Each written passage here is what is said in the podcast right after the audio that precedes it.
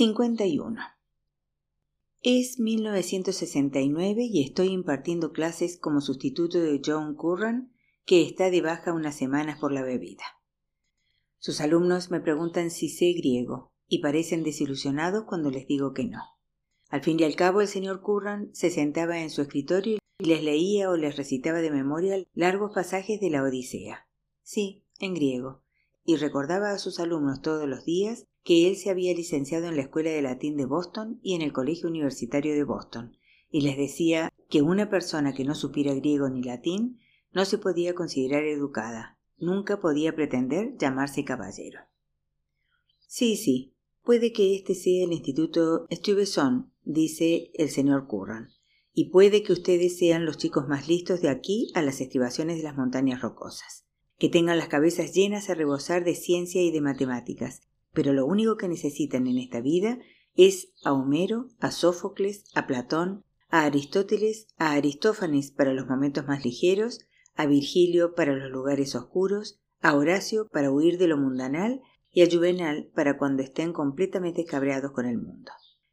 La grandeza, muchachos, la grandeza que era Grecia y la gloria que era Roma. Lo que les encantaba a los alumnos no eran los griegos ni los romanos, eran los cuarenta minutos que se pasaba Joe hablando con voz monótona o declamando, y mientras tanto ellos podían soñar despiertos, ponerse al día con los deberes de otras asignaturas, dibujar garabatos, dar bocados a los bocadillos que se habían traído de casa, grabar sus iniciales en unos pupitres donde se podían haber sentado James Canny, Thelonious Monk o ciertos premios Nobel. O podían soñar con las nueve muchachas a las que acababan de admitir por primera vez en la historia del instituto. Las nueve vírgenes vestales las llamaba Joe Curran, y se recibían quejas de los padres que decían que su manera de hablar insinuante era inadecuada. Ay, inadecuada y una leche, decía Joe. ¿Por qué no pueden hablar sencillamente? ¿Por qué no pueden decir la palabra sencilla como mala? Sus alumnos decían que sí, que no era todo un espectáculo ver a las chicas en el pasillo. Nueve chicas, casi tres mil chicos. ¿Y qué se puede decir de los chicos del instituto que no querían que hubieran chicas? Un cincuenta por ciento, por Dios. ¿Qué se podía decir de ellos? Debían de estar muertos de cintura para abajo, ¿verdad? Entonces pensabas en el propio señor Curran, que estaba allá arriba, y cambia al inglés para hablar de la Ilíada y de la amistad de Aquiles y Patroclo no dejaba de hablar de esos griegos antiguos y de que Aquiles se había enfermado tanto con Héctor por haber matado a Patroclo que había matado a Héctor y había llevado su cadáver arrastrándolo tras su carro para mostrar la fuerza de su amor hacia su amigo muerto, de un amor que no osa expresar su nombre. Pero, muchachos, ay muchachos, ¿acaso existe un momento más dulce en toda la literatura universal que ese momento en que Héctor se quita el yelmo para calmar los miedos de su hijo? Ay, ojalá se hubieran quitado el yelmo todos nuestros padres. Y cuando Joe lloriqueaba en su pañuelo gris y decía palabras como culo, se sabía que había salido del instituto a la hora del almuerzo para tomarse una copita en el bar Gas a la vuelta de la esquina. Había días en que volvía tan emocionado por las cosas que se le habían ocurrido sentado en el taburete del bar que quería dar gracias a Dios por haberle marcado el camino de la enseñanza, para así poder olvidarse un rato de los griegos y cantar las alabanzas del gran Alexander Pope y su oda a la soledad. Dichoso el hombre que ciñe sus deseos a las estrechas yugadas paternas, satisfecho de respirar el aire de su tierra en su propia heredad. Y recuerden, muchachos y muchachas, ¿hay aquí alguna muchacha? Que levanten las manos las que sean muchachas. ¿No hay muchachas? Recuerden, muchachos, que Pope se inspiró en Horacio y que Horacio se inspiró en Homero y que Homero se inspiró en Dios sabe quién. Me prometieron por la gloria de vuestras madres que lo recordarán. Si recuerdan lo que debía Pope a Horacio, sabrán que nadie sale plenamente desarrollado de la cabeza de su padre. ¿Lo recordarán? Lo recordaremos, señor Curran. ¿Qué debo decir yo a los alumnos de Joe que se quejan de que tienen que leer la Odisea y todas esas cosas viejas? ¿A quién le importa lo que pasó en la antigua Grecia o en Troya, donde morían los hombres a diestro y siniestro por esa tonta de Helena? ¿A quién le importa? Los chicos de la clase decían que ellos no estaban dispuestos a matarse peleando por una chica que no los quería. Sí, entendían lo de Romeo y Julieta porque muchas familias se ponen tontas cuando quieren salir con una chica de otra religión, y entendían West Side Story y lo de las bandas, pero no se creían que unos hombres hechos y derechos se marchasen de sus casas, como se marchó Ulises, dejando a Penélope y a Telémaco para ir a luchar por esa tía estúpida que no tenía dos dedos de frente. Tienen que reconocer que Ulises era legal por el modo en que intentó liberarse del reclutamiento, haciéndose el loco y todo eso.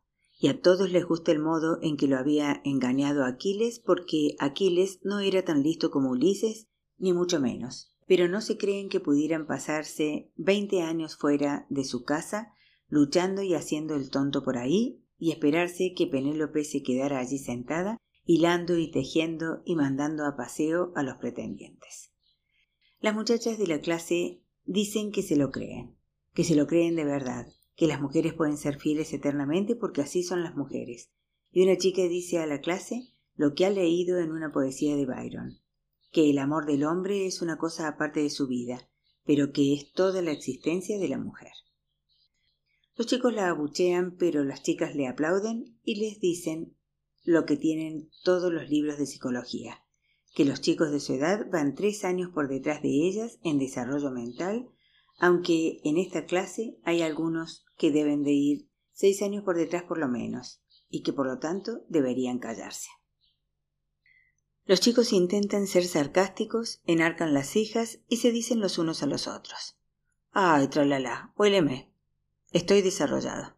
Pero las chicas se miran las unas a las otras, se encogen de hombros, sacuden el pelo y me preguntan con tono altivo si podemos volver a la lección, por favor. ¿La lección? ¿De qué me están hablando? ¿Qué lección? Lo único que recuerdo son los lamentos habituales de los institutos de secundarios sobre por qué tenemos que leer esto y por qué tenemos que leer aquello.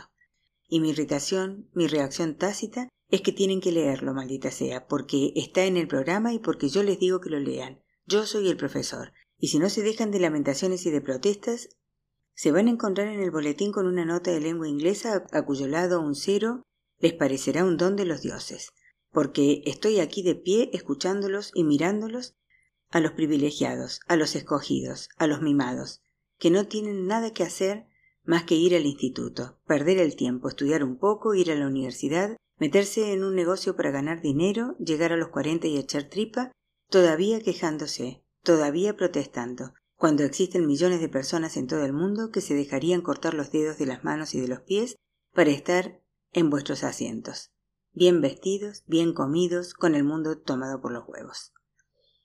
Eso es lo que me gustaría decir y no diré nunca, porque podrían acusarme de usar un lenguaje inadecuado y eso me daría un ataque a la manera de John Curran.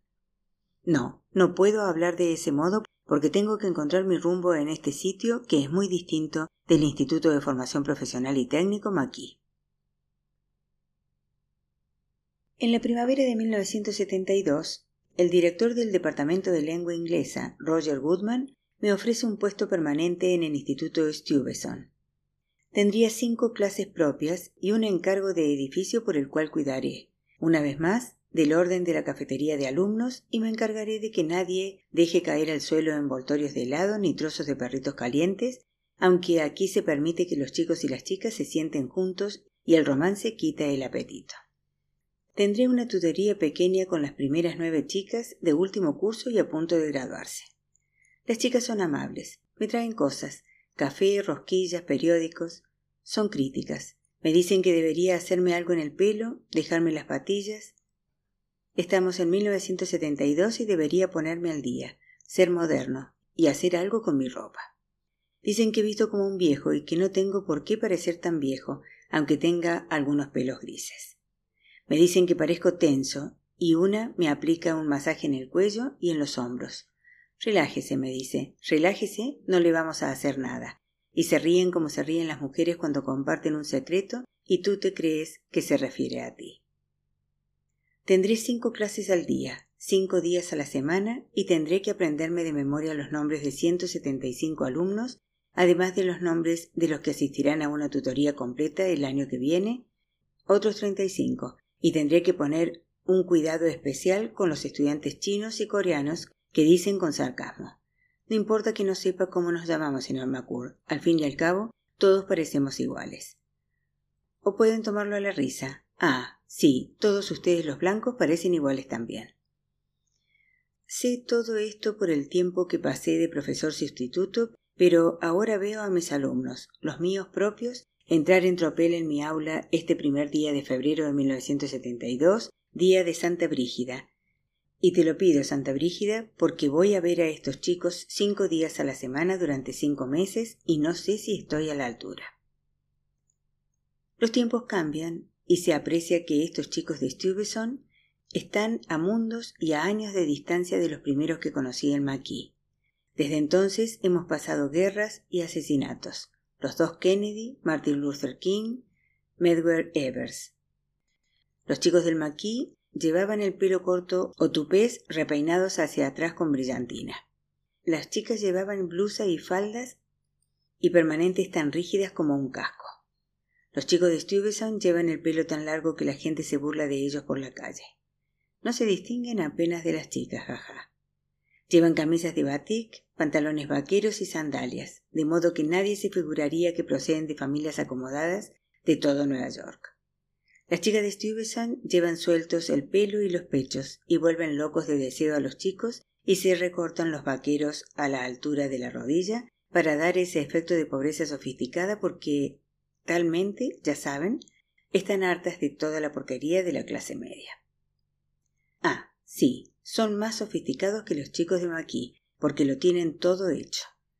Dentro de ocho meses estarán en las universidades de todo el país, en Yale, en Stanford, en el Instituto de Tecnología de Massachusetts, en Williams, en Harvard, dueños y dueñas del mundo. Y aquí, en mi aula, se sientan donde quieren, charlan, no me hacen caso, me dan la espalda, un profesor más que les estorba en su camino hacia el título y el mundo real. Algunos me miran fijamente como diciéndose ¿Quién es este tipo? Se recuestan en sus asientos, se arrellanan y miran por la ventana o por encima de mi cabeza. Ahora tengo que conseguir su atención y eso es lo que digo. Perdonan, ¿pueden prestarme atención? Algunos dejan de hablar y me miran. Otros parecen ofenderse por la interrupción y vuelven a darme la espalda. Mis tres clases de último curso gruñen por el peso del libro de texto que tiene que llevar a cuestas todo el día, una antología de la literatura inglesa. Los de tercer curso se quejan del peso de su antología en la literatura americana. Los libros son suntuosos, están ricamente ilustrados, están pensados para estimular, motivar, iluminar, entretener y son caros. Yo digo a mis alumnos que llevar libros a cuestas les refuerza la mitad superior del cuerpo y que espero que sus mentes absorban el contenido. Me miran fijamente con rabia. ¿Quién es este tipo? Hay guías pedagógicas tan detalladas y completas que yo no tengo nunca que pensar por mí mismo. Están llenas de la cantidad suficiente de cuestionarios, pruebas, exámenes para mantener a mis alumnos en un estado constante de tensión nerviosa. Hay centenares de preguntas de respuestas múltiples, de preguntas a las que hay que contestar verdadero o falso, rellenar los espacios en blanco, relacionar la columna A con la columna B, preguntas autoritarias que ordenan al alumno que explique por qué era Hamlet malo con su madre. ¿Qué quería decir Keats cuando hablaba de la capacidad negativa? ¿Qué quería dar a entender Melville en su capítulo sobre la blancura de la ballena? Chicos y chicas, Estoy preparado para recorrer los capítulos desde Hawthorne hasta Hemingway, desde Beowulf hasta Virginia Woolf. Esta noche deben leer las páginas indicadas. Mañana las comentaremos. Puede que haya un cuestionario o puede que no haya un cuestionario. No se arriesguen. Solo el profesor lo sabe con seguridad. El martes habrá una prueba. Dentro de tres martes habrá un examen, un examen grande, y sí, contará. Toda su nota final depende de ese examen. ¿Que también tienen pruebas de física y de cálculo infinitesimal? Lo siento mucho. Esto es lengua inglesa, la asignatura reina del plan de estudios. Y aunque ustedes no lo saben, chicos y chicas, yo estoy armado de mis guías pedagógicas de literatura inglesa y americana. Las tengo aquí, a buen recaudo, en mi cartera, Todas las preguntas que les harán rascarse las cabecitas, mordisquear los lápices, temer el día de entrega de notas y, supongo, odiarme a mí, porque soy el que puede frustrar sus grandes ambiciones de estudiar en la universidad de la Ivy League. Yo soy el que me deslizaba disimuladamente por la recepción del Hotel Billmore limpiando lo que manchaban vuestros padres y vuestras madres. Este es el Stuyvesant. ¿Y acaso no es el mejor instituto de secundaria de la ciudad? Algunos dicen que el mejor del país. Ustedes lo han querido. Podrían haber ido a los institutos de su barrio, donde serían los reyes y las reinas. Los número uno, los primeros de la clase. Aquí no son más que del montón, pegándose por las notas para hinchar la preciosa nota media que les hará entrar en las universidades de la Ivy League. Ese es vuestro gran Dios, la nota media, ¿verdad? Deberían levantarle un santuario con altar en el sótano del Stuyvesant. Deberían colocarle sobre ese altar un gran número nueve de neón rojo parpadeante que se enciende, se apaga, se enciende. La cifra inicial sagrada que desean desesperadamente en todas las notas, y deberían ir a rezar y a adorar. Ay Dios, envíame sobresalientes y noventas. Señor Macur, ¿por qué me ha puesto solo un noventa y tres de nota? Porque he sido generosa. Pero sí he hecho todo el trabajo, he entregado todos los ejercicios que mandó. Entregaste dos ejercicios tarde, se te quitan dos puntos por cada uno. Pero señor Macur, ¿por qué dos puntos? Así son las cosas, esa es tu nota. Ay, señor Macur, ¿por qué es tan malo? Es lo único que me queda. Yo seguía las guías pedagógicas. Lanzaba a mis clases las preguntas prefabricadas. Les hacía cuestionarios y pruebas por sorpresa y los destrozaba con los pesados exámenes detallados que habían confeccionado los catedráticos de universidad que montan los libros de texto de instituto. Mis alumnos se resistían, copiaban y me tenían antipatía, y yo le tenía antipatía por tenerme antipatía a mí. Aprendí los juegos del copiar en los exámenes. A. La mirada al descuido a los ejercicios de los alumnos próximos. A. El discreto código morse de las toses para su novia y su dulce sonrisa cuando se entera de la pregunta de respuesta múltiple. Si se siente detrás de ti, te pones la mano en la nuca con los dedos abiertos. Abrir los cinco dedos tres veces sería la pregunta número quince. El dedo índice que rasca la sien derecha es la respuesta A, y los demás dedos representan las demás respuestas. En el aula proliferan las toses y los movimientos del cuerpo, y cuando pillo a los que copian, les digo violentamente al oído que más les vale dejarlo o de lo contrario sus exámenes acabarán en la papelera hecho trizas, sus vidas quedarán arruinadas.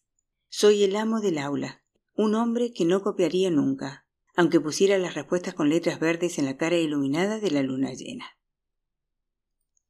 Imparto clases todos los días con un nudo en el estómago, agazapado detrás de mi escritorio en la parte delantera del aula jugando al juego del profesor con la tiza, el borrador, el rotulador rojo, las guías pedagógicas, el poder del cuestionario, la prueba, el examen. Voy a llamar a tu padre, voy a llamar a tu madre, daré parte de ti al tutor. Te voy a bajar tanto la nota media, chico, que tendrás suerte si ingresas a una universidad comunitaria de Mississippi.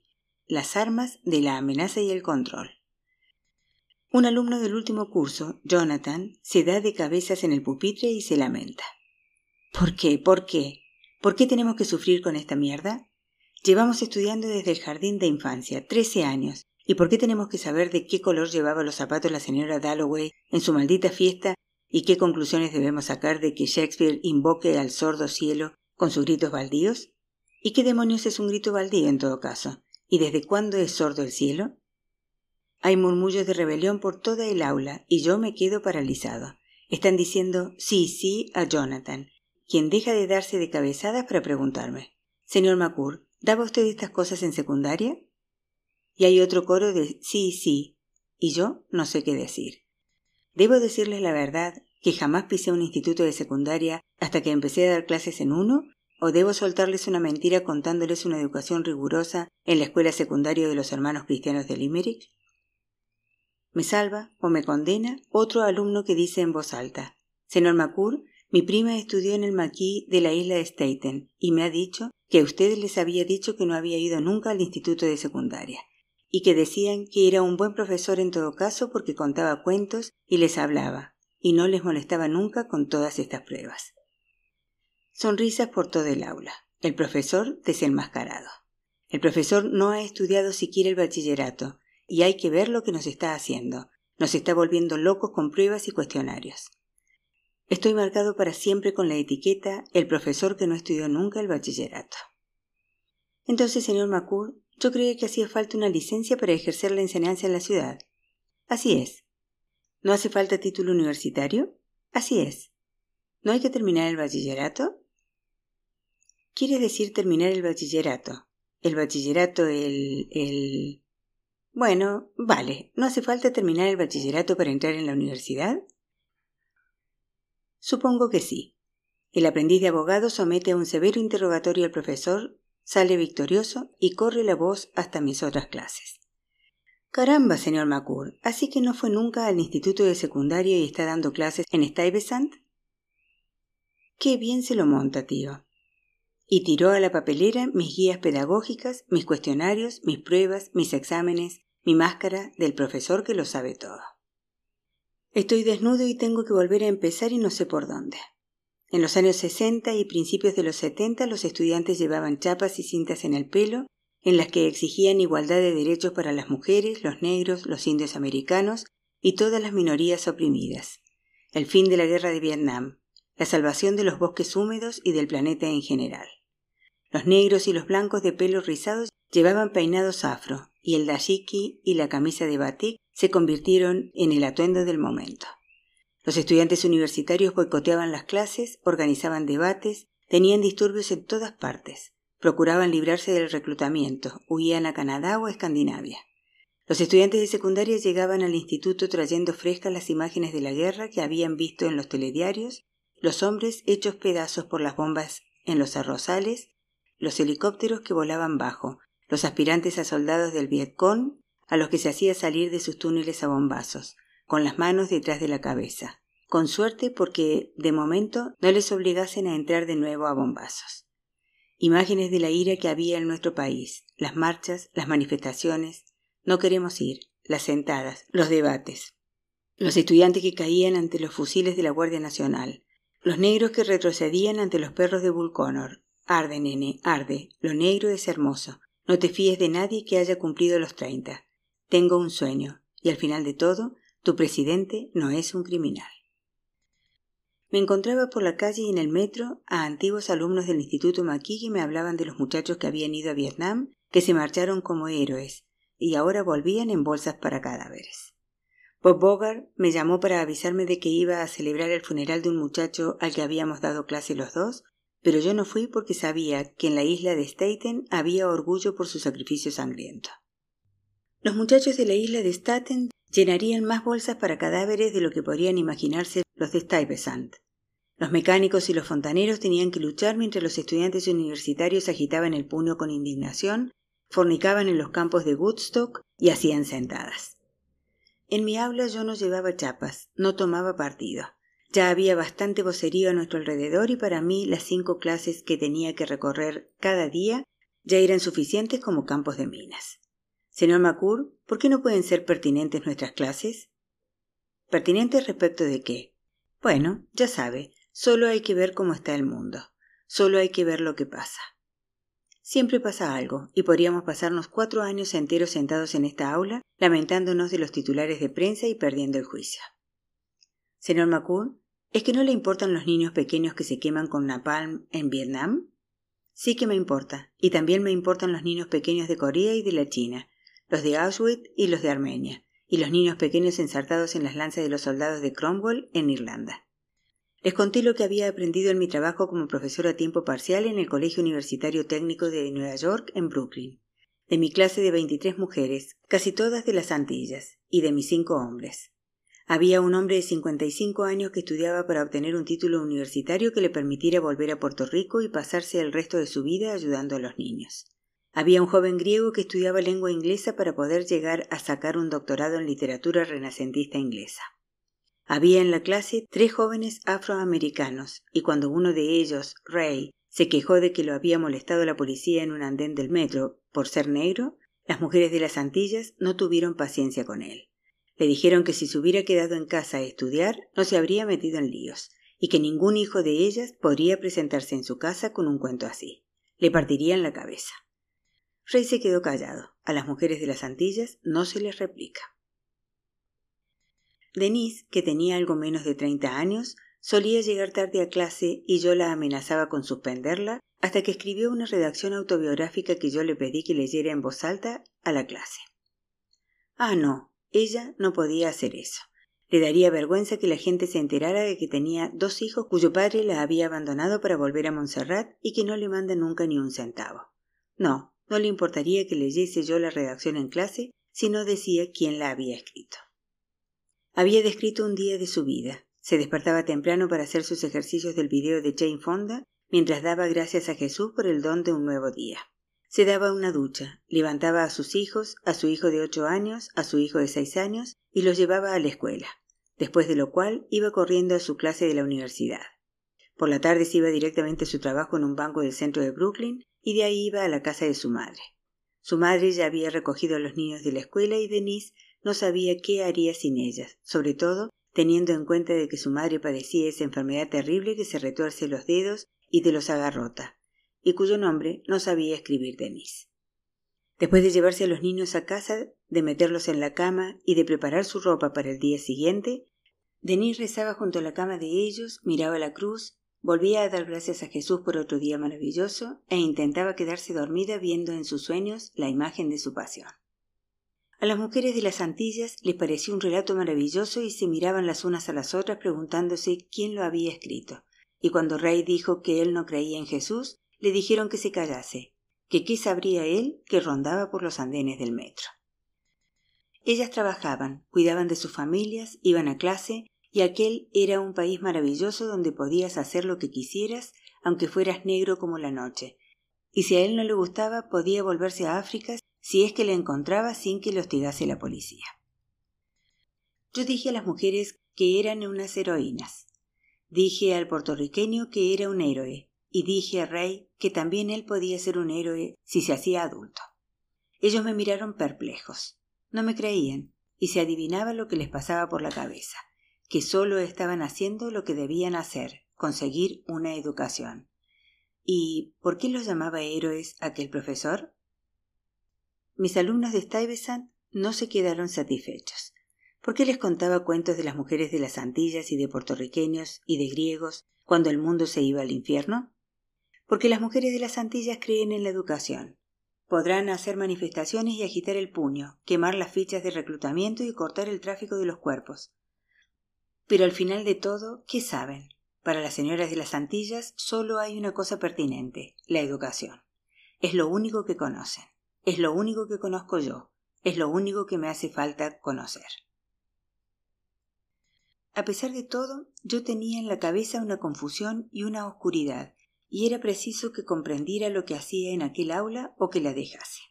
Si tenía que salir ante esas cinco clases, no podía dejar pasar los días poco a poco entre la rutina del instituto, de la gramática, la ortografía, el vocabulario, la búsqueda del significado profundo en la poesía, los pedazos de literatura que se van distribuyendo para las pruebas con preguntas de respuestas múltiples que se realizarían a continuación para que se pudiera enviar a las universidades a los mejores y a los más listos.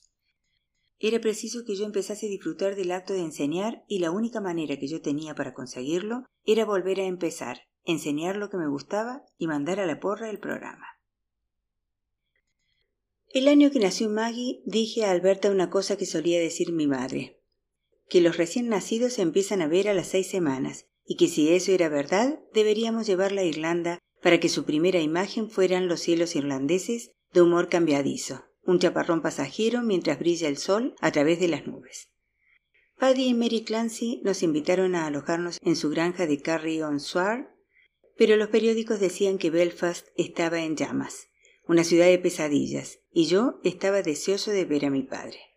Viajé al norte con Paddy Clancy y con Kevin Sullivan, y la noche en que llegamos nos paseamos por las calles del Belfast católico.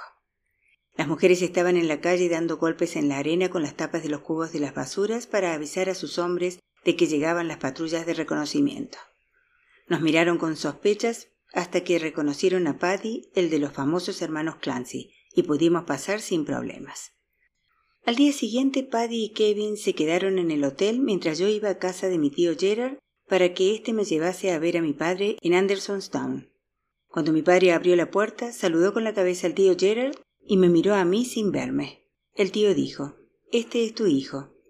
¿Es el pequeño mal aquí? dijo mi padre. No, soy tu hijo Frank. Es triste que tu propio padre no te reconozca, dijo Gerard. Pasen, dijo mi propio padre. Siéntense. ¿Quieren una taza de té?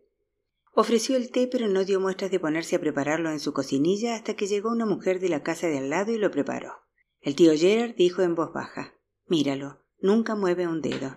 No le hace falta, tal como las señoras de Andersonstown están a su servicio para lo que haga falta. Lo tientan diariamente con sopa y con platos exquisitos. Mi padre se fumaba una pipa pero no tocaba su taza de té. Estaba muy ocupado preguntándome por mi madre y por mis tres hermanos. Oh, vino a verme tu hermano Alfie. Es un muchacho callado tu hermano Alfie. Oh, sí, es un muchacho callado. ¿Están todos bien en América? ¿Cumplen con sus deberes religiosos? Oh, tienen que ser buenos con su madre y cumplir con sus deberes religiosos. Me dieron ganas de reírme. Jesús, ¿está predicando este hombre? Me dieron ganas de decirle, papá, ¿es que no tienes memoria? No, ¿de qué serviría? Más me valía dejar a mi padre con sus demonios, aunque de sus modales tranquilos con su pipa y su taza de té se traslucía que los demonios no pasaban del umbral de su puerta. El tío Gerard dijo que debíamos marcharnos antes de que se oscureciera en Belfast y yo me pregunté cómo debía despedirme de mi padre. ¿Debía darle la mano? ¿Abrazarlo?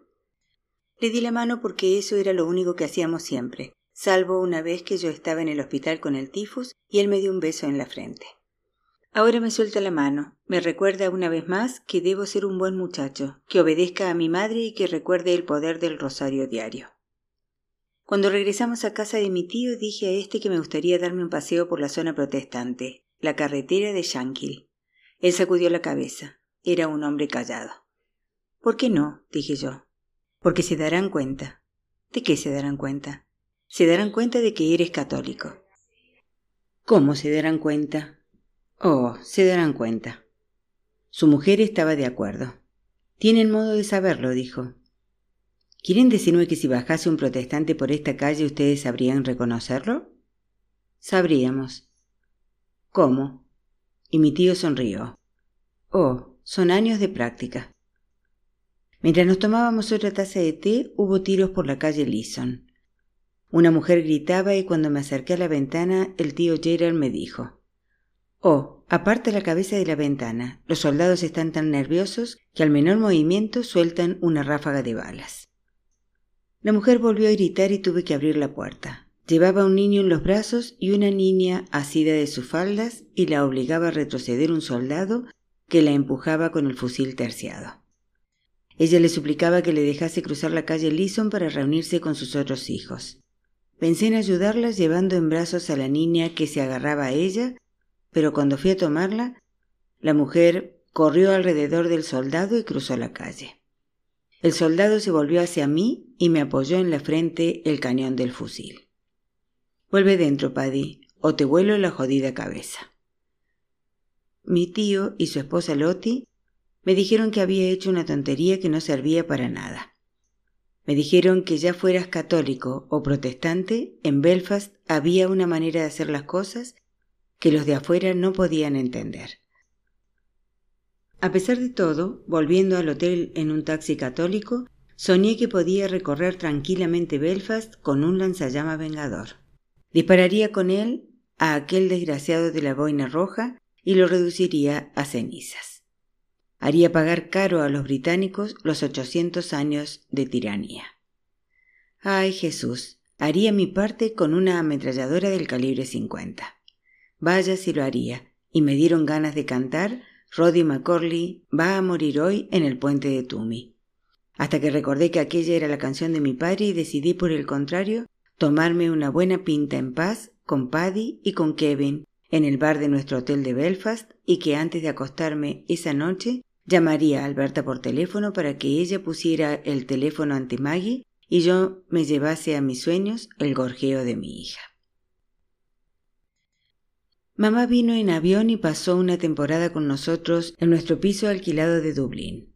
Alberta se fue de compras por la calle Grafton y mamá se vino conmigo a dar un paseo por St. Stephen's Green con Maggie en su cochecito. Nos sentamos junto al agua y tiramos migas de pan a los patos y a los gorriones. Mamá decía que era precioso estar en este sitio de Dublín a finales de agosto, sintiendo que llegaba el otoño al ver pasar alguna que otra hoja por delante de ti y el cambio de luz en el lago. Miramos a los niños que se peleaban en la hierba y mamá dijo que sería precioso quedarse aquí algunos años y ver crecer a Maggie con acento irlandés. No es que ella tuviera nada en contra del acento americano, pero daba gusto oír a aquellos niños, y ella se imaginaba a Maggie creciendo y jugando en aquel mismo césped. Cuando yo dije que sería precioso, recorrió mi cuerpo un escalofrío y ella dijo que alguien había pisado mi tumba. Vimos jugar a los niños y miramos la luz en el agua, y ella dijo No quieres volver, ¿verdad? ¿Volver a dónde? A Nueva York. ¿Cómo lo sabes? No me hace falta apartar la tapadera para saber lo que hay en la olla.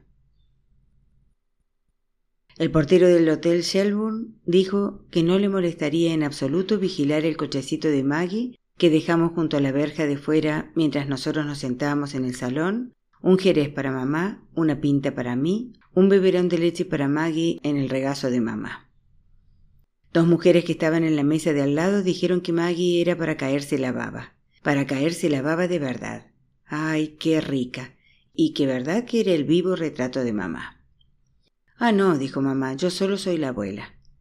Las mujeres bebían jerez como mi madre, pero los tres hombres trasegaban pintas y se veía, por sus gorras de tweed, sus caras rojas y sus manos grandes y rojas, que eran granjeros.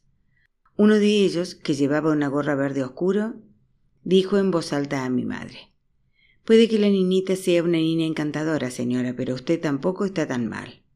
Mamá se rió y le respondió en voz alta Ah, desde luego, usted tampoco está tan mal. Por Dios, señora, si usted fuera un poco mayor me escaparía con usted. Bueno, dijo mamá, si usted fuera un poco más joven, yo accedería. La gente de todo el salón se reía y mamá echó atrás la cabeza y también se rió, y se veía en el brillo de sus ojos que lo estaba pasando como nunca en su vida. Se rió hasta que Maggie empezó a lloriquear y mamá dijo que había que cambiar a la niña y que tendríamos que marcharnos. El hombre de la gorra verde oscura hizo como que le suplicaba. Yerra, no se vaya, señora. Su futuro está conmigo. Soy un viudo rico y tengo granjas y tierras. El dinero no lo es todo, dijo mamá. Pero yo tengo tractor, señora. Podríamos pasearnos juntos y... ¿Qué le parecería eso? Me incita, dijo mamá, pero sigo siendo una mujer casada y cuando me pongan los lutos de viuda, usted será el primero en enterarse. Me parece justo, señora. Vivo en la tercera casa de la izquierda según se entra en la costa del sudoeste de Irlanda, en un lugar magnífico llamado Kerry. He oído hablar de él, dijo mamá, tiene fama por sus ovejas. Y por sus carneros potentes, señora, potentes. Usted siempre tiene preparada una respuesta, ¿verdad? Véngase conmigo a Kerry, señora, y pasearemos por las colinas en silencio. Alberta ya estaba en el apartamento preparando estofado de cordero, y cuando se pasó Kevin Sullivan con Ben Keeley, el escritor, hubo bastante para todos y bebimos vino y cantamos, porque no hay en el mundo una canción que no sepa Ben. Mamá contó el rato que habíamos pasado en el Hotel Shelburne. Dios del cielo, dijo, aquel hombre tenía algo, y si no hubiera sido porque había que cambiar y limpiar a Maggie, yo ya iría camino de Kerry. En los años setenta, mamá ya había cumplido los sesenta. El efisema que tenía por haber fumado tantos años la dejaba tan sin aliento que ya le daba miedo salir del apartamento y cuanto más se quedaba en su casa, más peso ganaba. Estuvo una temporada viniendo a Brooklyn para cuidar de Maggie los fines de semana, pero dejó de venir cuando ya no podía subir las escaleras del metro. Yo la acusé de no querer ver a su nieta. Sí que quiero verla, pero me cuesta trabajo moverme. ¿Por qué no pierdes peso? A una mujer mayor le cuesta trabajo perder peso, y en todo caso, ¿por qué voy a perderlo? ¿No quieres hacer alguna vida que no sea pasarte todo el día sentada en tu apartamento mirando por la ventana? Yo ya he tenido mi vida, ¿no? ¿Y de qué me ha servido? Solo quiero que me dejen en paz. Tenía ataques que la dejaban jadeante y cuando visitó a Michael en San Francisco, este tuvo que llevarla urgentemente al hospital. Le decíamos que nos estaba estropeando la vida con esas costumbres de ponerse enferma siempre en las fiestas, en Navidad, Nochevieja, Semana Santa. Ella se encogía de hombros y se reía y decía, pues qué pena me dan. Por muy mal que estuviera de salud, por muy sin aliento que estuviera, subía la cuesta para ir al bingo de Broadway hasta que una noche se cayó y se rompió la cadera. Después de la operación la enviaron a un sanatorio en el campo y después estuvo conmigo en un bungalow de verano en el Cabo de las Brisas, en la punta de la península de Rockaway.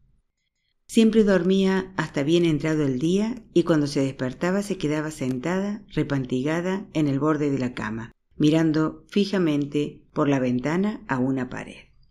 Al cabo de un rato se arrastraba hacia la cocina para desayunar y cuando yo le reñía a voces por comer demasiado pan con mantequilla, diciéndole que se iba a poner como una casa, ella me devolvía las voces diciéndome Por el amor de Dios, déjame en paz. El pan y la mantequilla son el único consuelo que me queda.